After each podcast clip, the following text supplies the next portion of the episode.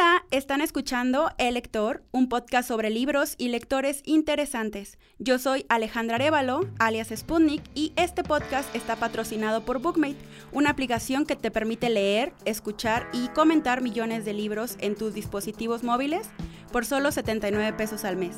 Encontrarás en la descripción un código promocional para probar Bookmate gratis. El día de hoy vamos a platicar con Alejandro Vázquez Ortiz, uno de los editores de Analfabeta, una editorial regia y artesanal. Hola Alejandro, ¿cómo estás? Gracias por invitarnos Alejandra, aquí estamos.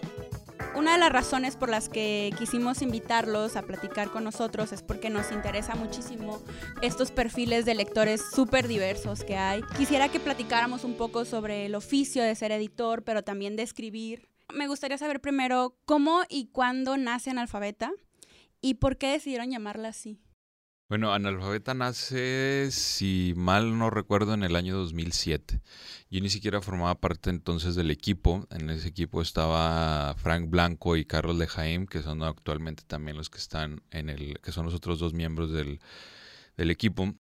Y nació como una revista independiente, de hecho con ayuda del Consejo para la Cultura y las Artes de Nuevo León, con una este, convocatoria para ayudar a publicación de revistas, ¿no? Y salieron seis números y después el, eh, en ese mismo 2007 se acabó la revista y pues se acabó el dinero, entonces quedó, digamos, el, el proyecto parado. Y después yo me incorporé al equipo, yo tenía ganas de ser una editorial y hablé, hablamos con Carlos de Jaime Gómez, de hecho fue en un campamento en, en la Sierra de Santiago, que nos íbamos ahí, de hecho fuimos varias veces, pero ahí hablamos de pues, los planes, las cosas que yo quería hacer, lo que él quería hacer, entonces reactivamos el nombre, le hablamos a Frank y se, se apuntó también y fue así como, como salió. Y el nombre analfabeta pues yo creo que resume hasta cierto punto, pues como que el carácter así como, por un lado lúdico y por otro rebelde de, nuestra propuesta, ¿no? O sea, son, son libros que al fin y al cabo nacieron de, de, haz de cuenta, ahora sí que dos locos bajados del cerro. Entonces fue algo así que, que decidimos reactivar, ya estaba el nombre hecho, dijimos vamos a reactivarlo y a darle un sentido ya que no sea revista, sino de editorial, ¿no? Y cuando deciden como conformar esta idea de, la editorial como ya más en serio, digamos, ¿hay algún tipo de objetivo que hayan decidido de qué tipo de libros querían publicar? Sí, y de hecho, eh, yo, yo, creo que, eh, y, hablando de que el podcast se llama Lector, yo creo que los editores, bueno, creo que también los escritores somos eh, lectores ante todo. Y una, lectores que yo creo que tienen ahí una mutación o algo por el estilo que hace que de pronto quieran eh, como que pasarse del otro lado de los libros, ¿no? Entonces, en cierta forma, eh, hacerse editor era un poco la, cosa de mostrar nuestras lecturas, en cierta forma, de crear línea, líneas editoriales a partir de nuestras propias lecturas. Yo de hecho me acuerdo que una de las cosas que yo quería hacer, por ejemplo, y que al final lo logramos casi dos años después de haber iniciado la editorial, era editar a un poeta español que a mí me gustaba mucho leer, que era Agustín García Calvo. Y yo decía, es que yo quiero tener la editorial para difundir la obra acá, porque era una obra que difícilmente cruzaba el, el, océano, ¿no? Entonces estaba muy empecinado en eso. Carlos de Jaime tenía pues todas las lecturas eh, del siglo XIX, en la que él es pues muy conocedor y por eso editamos unas crónicas del siglo XIX que él conocía. Entonces, de cierta forma, nuestras lecturas se iban viendo allí reflejadas. Y por otro lado, también queríamos hacer una eh, especie de línea editorial que conectara los libros con la ciudad de Monterrey, porque creo que hay mucha conexión entre la línea editorial de, que, seguimos y la ciudad de Monterrey, con el libro que sacamos sobre la pastora, con el libro que acabamos de sacar de Fundidora también, es decir, elementos emblemáticos de la ciudad que estuvieran representados en los libros. A partir de eso, bueno, a mí me surge la duda de si deciden de alguna forma como empezar a conformar un tipo de literatura regia, o si ustedes creen en eso, o porque de repente se habla mucho de la literatura norteña o de la literatura del norte. Entonces, si va por ahí, porque también, o sea, como mencionaste, tienes otros, otra, tienen otras publicaciones, pero hay algo que digan, bueno, esto es literatura norteña. Sí, fíjate, ese es un debate muy interesante. Eh, así como una cuestión ah, que nos hayamos propuesto, digamos, de, desde entrada, de que nosotros queremos publicar literatura de Regiomontana, no fue así. Pero sí creo que tenemos nosotros una, pues ahora sí que yo lo llamo como una especie de responsabilidad social, si se puede denominar de esa forma, en el sentido de indagar y conocer eh, a los autores y las obras que se están produciendo en lo local, ¿no? De hecho, hemos publicado, no tengo el dato exacto, pero probablemente el, eh, si no todo, ni es así como una línea editorial que sigamos a rajatabla, sí aproximadamente un entre 60 y 70% del catálogo son autores de Nuevo León. Entonces, este, pero creo que eso es más por el hecho de que es como una creemos que debemos ser un ente responsivo a lo que está pasando en la, en la ciudad, ¿no? O sea, a, los movimientos, a la gente que está escribiendo, ¿no?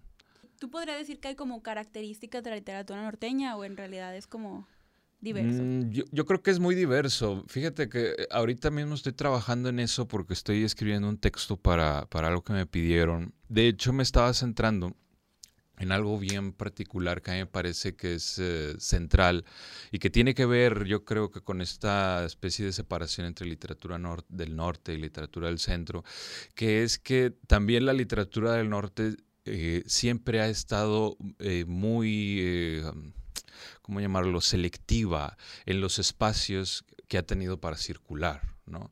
Entonces yo creo que esta, e, esta diferenciación entre norte y centro es más de una diferenciación política, es decir, de quién, quién tiene acceso y en qué momento a los espacios de publicación, de becas, de ayudas, etcétera, etcétera. Por eso nosotros creo, por eso creo que independientemente del desarrollo de la producción de literatura, es bien importante intentar realizar una, mm, una red de editoriales, es decir, porque las editoriales van a ser los que van a poner a circular esos textos al fin y al cabo, más allá de, tener siempre que estar acudiendo al centro, ¿no? Como punto de referencia. Eso es a, lo que me refiero. De características sobre de la literatura del norte, digo, publicamos hace poco en el año 2016 junto con la Universidad Autónoma de Nuevo León una antología de narradores de, que se llama Nuevo Cuento Regiomontano, después del desierto. Fíjate que eh, el, la gente que la leía decía, es que yo batallo para encontrar como que un elemento que unifique a estos autores, que eran 16 autores. Y yo les dije, bueno, más bien yo lo que encontré fue precisamente que había como una exploración de la literatura de género en el sentido, género en el sentido de ciencia ficción, de policial, erótico, terror incluso, ¿no? Entonces, eso creo que ahorita está como, como creando este, esta línea, ¿no? En que los autores están explorando ya otra, la literatura de género como tal, de, de, que ya no tiene que ser como que, entre comillas, la literatura sin atributos, ¿no? Ya es una literatura enfocada a un nicho, enfocado a unas estructuras bien claras de un género, ¿no? Ahorita que mencionas como esa diversidad que hay de literatura, pues también creo que la hay en, en editoriales, pero ustedes se autonombran artesanales. ¿Cuál es la diferencia o qué podría decir que es lo que marca eso? Hemos estado, bueno, al principio hemos pensado mucho esa, esa reflexión sobre lo artesanal y sobre la cuestión esta, ¿no? Yo creo que la, la, la razón por la cual nos, decidimos eh, seguir esa línea no era y nunca lo fue una intención de generar como que esta noción de libro objeto, ¿no? porque eh, hay mucho tipo de literatura que muchos ah, talleres artesanales, incluso tipográficos, en Guadalajara hay un montón, el taller Martín Pescador, Impronta, es decir, que, editan eh, sus libros muy de forma muy artesanal. Eh, y son libros caros. Nosotros queríamos, sí, tener esta cuestión de artesanal, pero más por una cuestión de controlar los medios de producción para eh, una cosa bien simple, para abaratar los costos. Era, era, es eso lo que queríamos controlar, poder manejar nosotros la propia impresión para siempre tener oportunidad de bajar el costo y poder seguir imprimiendo, porque realmente el editor esa es la primera, la primera dificultad con la que se toma, ¿no? ¿De dónde voy a sacar el dinero para imprimir lo que tengo que imprimir? Entonces, estamos por hacer diferentes medios, diferentes procesos. Desde, de, de hecho, lo que siempre comento yo es de que cuando empezamos, empezamos con una impresora láser eh, de, de, esa Samsung de 700 pesos, que incluso tenía el toner descompuesto y poco más. O sea, no había, no, no había más. Lejaim y Frank sabían mucho de serigrafía. Ellos empezaron a, a, manejar todo el tema de la serigrafía para generar las portadas. Los interiores eran digitales y se hacían casi bajo demanda. Realmente fue casi, empezamos con muy, muy poco tirajes, eh, ejemplares, de, digo, títulos con muy pocos ejemplares. Y ahorita ya pues tenemos una imprenta offset, ya sacamos, tenemos una guillotina pues de mesa grande para hacer cortes grandes y ya estamos sacando tirajes entre 700 y 1000 ejemplares, ¿no?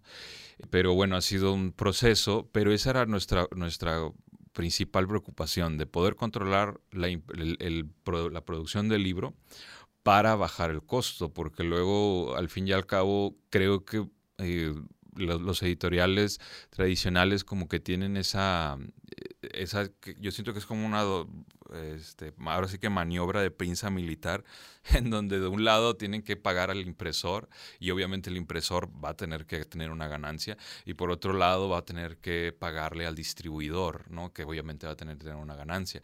Entonces, pues las, las ganancias de la editorial o la capacidad para generar ganancias de la editorial se disminuyen.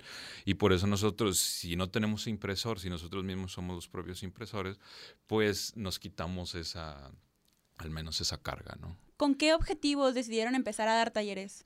Sí, pues de hecho era más o menos con lo que te comentaba ahorita. Yo creo que ah, eh, estaría, es así como lo que yo pienso, estaría genial pues que en cada estado hubiera editoriales. ¿no? Eso es, esa, con esa función se hace para que los estados puedan generar, digamos, sus propios sus propias redes en donde pues no tengan que depender como, como, como siempre de esta cuestión del, del, rebotar en el centro o bien a través del dinero este, del ejercicio público, las publicaciones este, gubernamentales, etcétera, ¿no? Entonces a través de estos talleres pues lo que se intenta hacer es como este, enseñar los caminitos que obviamente es falta, o sea, no, no es, no, no, no es así como que lo van a tomar y ya van a ya van a saber editar, porque yo creo que a editar solo se aprende editando y a veces ni así. Entonces, es, pero creo que son lineamientos, al menos creo que damos más bases que con las que nosotros empezamos. Entonces, para alguien que tenga el impulso y el, y el, y el arrojo, seguramente un taller de esos les puede ayudar a dirigir, a saber, a, saber cómo orientarse en, en cada problema, ¿no? ¿Ya han visto como resultados con eso? O sea, la gente que ha ido a sus talleres, o sea, ¿han visto en otros lugares que estén, se estén animando a hacer cosas? Pues eh, fíjate que donde he notado más, este, como que más respuesta y como más, eh, o sea, más eh, retroalimentación así que del trabajo que hacemos en ese aspecto es, es de gente que ya tiene empezado un proyecto. Y de hecho lo, que cuando empezamos y a través de, de los talleres sí me he dado cuenta es de que el editar es, es, una especie de, ahora sí que droga, ¿no? Entonces, si ya lo estás haciendo, es porque ya lo, o sea, ya, ya, lo vas a hacer, lo vas a hacer porque lo vas a hacer, ¿no? Y si no lo estás haciendo, es como que, bueno, ¿qué estás esperando? O sea, nosotros realmente no teníamos, bueno, Lejaim sí tenía conocimientos de edición, pero no tenía conocimientos de impresión, ¿no? Entonces fue, fue, fue un ensayo y error, ensayo y error en todo ese aspecto, pero pues realmente lo más importante, como creo yo, que es, es, para cualquier persona que se mete en este mundo, y no solo como editor, yo creo que también como este escritor, es tener mucho entusiasmo, porque si uno también espera así como ver los resultados de la noche a la mañana y que todo se arregle y no tener ningún problema, pues la verdad es que no, eso no va a pasar. ¿Y crees que, o sea, cuál sería entonces el, el, el digamos, el obstáculo que recuerdas más como ya cuando te lanzaste como editor? O sea, no como escritor, sino como editor. Pues el, el, obstáculo más grande siempre es la visibilización, ¿no? Es, es, así como, bueno, ya independientemente de lo que uno pueda hacer ahí como loco encerrado en el taller de su casa o en lo que sea, Luego está la cosa de que, bueno, y ahora ya tengo esto, ¿ahora qué hago? ¿no?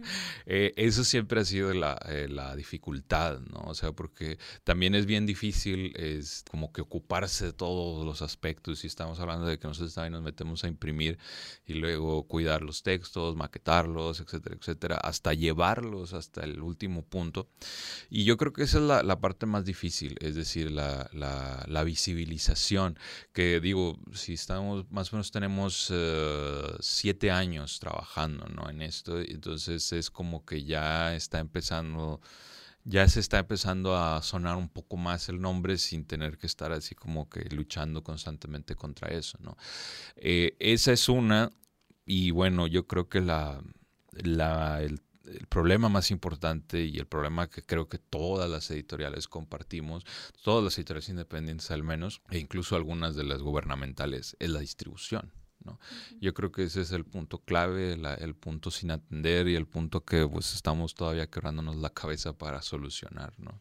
A mí me llama mucho la atención estos proyectos porque finalmente me da la duda si hay como una especie de apoyo gubernamental o, se decide o solamente funciona con becas. O sea, con los cambios gubernamentales sobre todo, que es cuando se deciden como los presupuestos culturales, ¿qué tanto se destina el presupuesto cultural, de, al menos aquí en Nuevo León, para este tipo de proyectos? Sí, pues al menos a nivel con arte, bueno, hay diferentes este, situaciones, ¿no? Está, hay una convocatoria anual, de hecho, de, ediciones, que se llama la Raúl Rangel Frías, eh, y se destinan así como hay que meter el proyecto, pero aunque, eh, cosa curiosa, esa está dirigida a los autores, ¿no? Eh, convocatorias dirigidas a editoriales, de hecho solamente se acaba de abrir este año eh, se abrió una que todos esperamos que se pueda reanudar año con año y es debido a la participación que va a tener Conarte en la Feria del Libro de Minería del 2019. Conarte, bueno, Nuevo León va a ser el invitado y Conarte ahí medio va a presidir la, la, la, mm, la invitación a la, a la Feria del Libro de Minería y este, pues quieren como que llevar así lo mejor, lo, mejor de la producción y demás, ¿no? Entonces en ese sentido se abrió eso. También está a nivel federal pues eh, becas de convocatorias eh, de coinversiones y coediciones, ¿no? Nosotros empezamos eh, de forma independiente y solo hasta el año pasado obtuvimos dos apoyos, en particular de Conarte, para sacar dos libros. Y, o sea, no es que estemos peleados con las ayudas, ni mucho menos, ni creamos que esas no se deben usar, ni, ni nada por el estilo, pero yo sí creo que un editorial debe tener la capacidad de siempre estar como imprimiendo, ¿no? Porque sí siento que hay veces que una editorial no imprime si no tiene el apoyo gubernamental. Creo que los apoyos gubernamentales son muy importantes y te ayudan a consolidarte, pero sí es importante que como editorial estés buscando la posibilidad de tú imprimir también con tus propios medios, pero que eso creo que también te, te obliga siempre a... Mm, pues a, quebrarte el coco, ahora, ahora sí que en, toda la cuestión que hablamos de lo de la distribución, porque entonces no puedes esperar que, que, que el editorial se sostenga por las ayudas, sino buscar que esas ayudas, verlas como una inversión más bien, y luego poder canalizarlas y que realmente tu sustento siempre sea la distribución, es decir, que tu sustento sean los lectores. Y ahorita que hablas de, de, siempre continuar, o sea, continuar imprimiendo, ¿crees que ¿hay una forma de hacerlo de forma digital? O sea, ¿o crees que eh, o sea, editar de forma digital es muy diferente a, imprimir? Sí creo que es muy diferente, pero yo tampoco estoy peleado con la cuestión de lo digital. Lo que pasa es que sí, eh, realmente desconozco muchos elementos de lo digital solamente hay, digo, hay algunas cosas que sí no me convencen del todo del mundo digital. De hecho, yo creo eh, que, el, o sea, haciendo así como números, yo, yo me he puesto a pensar mucho sobre el tema de la, de la lectura, ¿no? Y siempre he pensado que el verdadero costo para un lector, para, no, para un lector promedio, digamos, eh, es el tiempo de lectura. Ese es nuestro gran costo para un lector. Ni siquiera el, dinero, los 200 o 300 pesos que se gaste en comprar su libro, porque después va a tener como que esta gran panoplia de, opciones para entretenerse desde Netflix, cine, salir, eh, videojuegos, lo que tú quieras, ¿no? Y va a tener que seleccionar como que uno de todas esas opciones. Y cuando elige el libro, pues en realidad está dejando de hacer un montón de cosas. Creo que de hecho en eso se basa la el gran auge que tienen, bueno, al que, a lo que entiendo que están teniendo los audiolibros, porque el audiolibro y el podcast te permite el hecho de que no estás haciendo una actividad, tu actividad primaria no es escuchar el podcast ni escuchar el audiolibro. Es decir, estás viajando en el metro o estás en tu, en tu coche manejando de regreso a casa.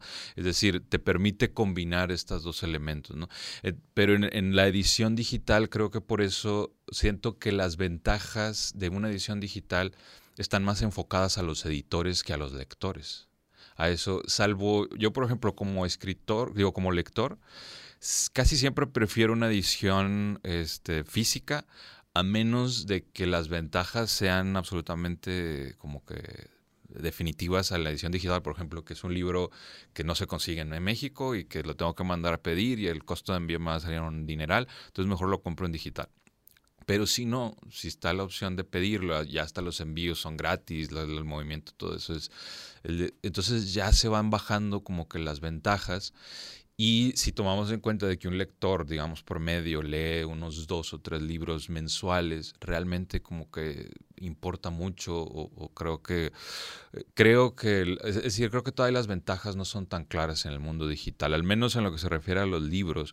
Creo que el audiolibro, como dije, tiene esa ventaja de que puedes combinar las dos, los dos momentos, pero en lo digital yo todavía no me, no me convenzo del todo. ¿no? ¿Y cuál creerías que es entonces como el futuro del libro de alguna, o sea, ya mezclándose todo esto, los audiolibros, la competencia que tiene, que ya no nada más es con otro escritor, sino con Netflix, con, con todas estas cosas. ¿Cómo, en dónde podría situar el futuro del libro?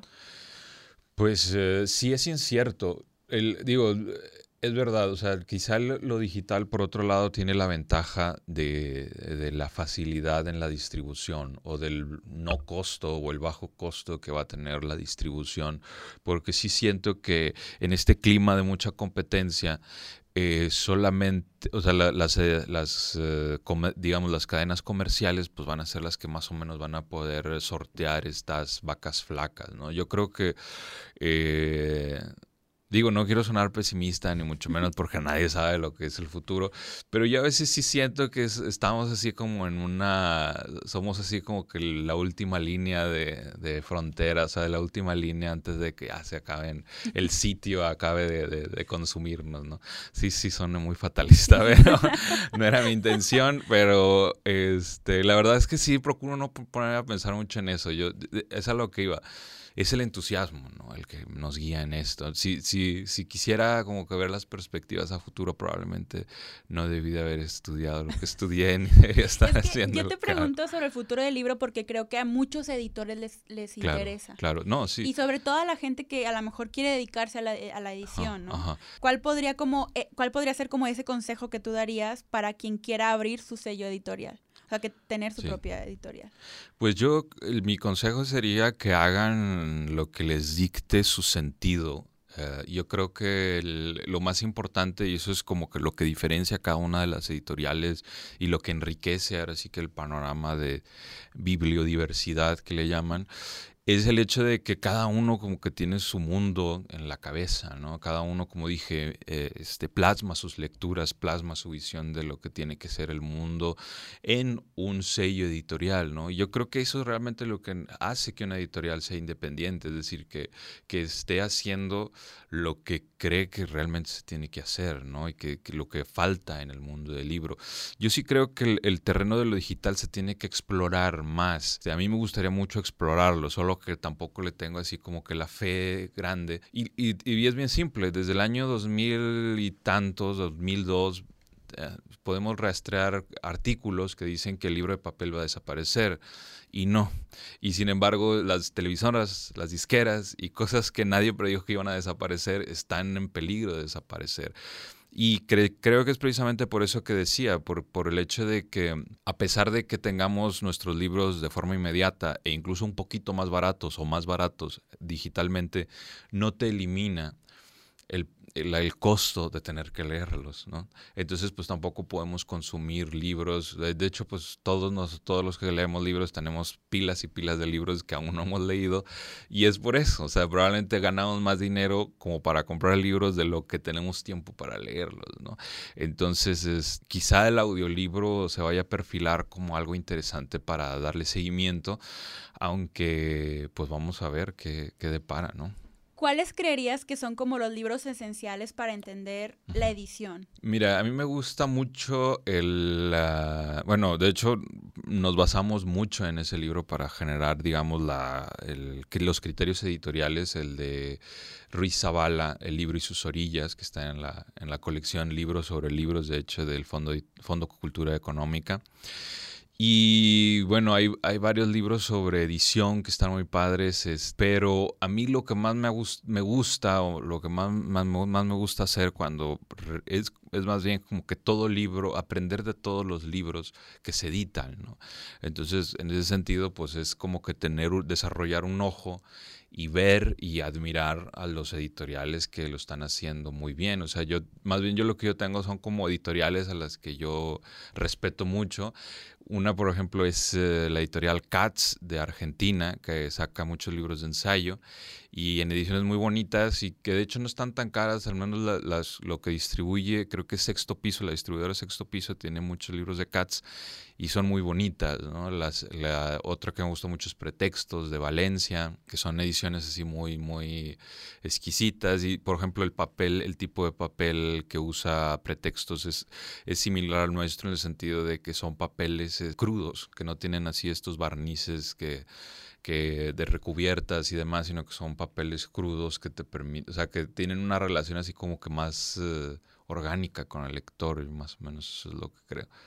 ¿Y haya, ha habido algún libro que te haya a ti motivado, que te haya dicho, y no tiene que ser específicamente de libros, sino en general de literatura, que te haya motivado a como inclinarte a, además de escribir, editar? Eh, sí, bueno, yo creo que iría cuando ya me empezó a entrar el gusanillo de la, de la de editar, era cuando empecé a leer a los eh, clásicos, este, a los clásicos antiguos, y eh, leía a veces a Quevedo, al neoestoicismo, y luego las como que las conexiones que tenía con Epicteto, y decía, bueno, aquí están estas cosas, y a veces se dificulta mucho encontrar estos libros, y empecé a pensar en ediciones, digamos, como un poquito más a, lo tipo ediciones eh, de, que, quieren ser como ediciones definitivas de ciertas obras. Entonces fue por ahí a lo que empecé a decir, como, como rescatar y, como decía, desde, mi propio acervo y desde mis propias como mundito cerrado en el que estaba viviendo como lector, porque al fin y al cabo cada uno como lector tiene ese mundo privado, este, quería como decir, bueno, es que esto creo que es valioso, debería alguien hacerse cargo y hacer una edición que fuera fácil de conseguir y que estuviera todo bien organizado y demás.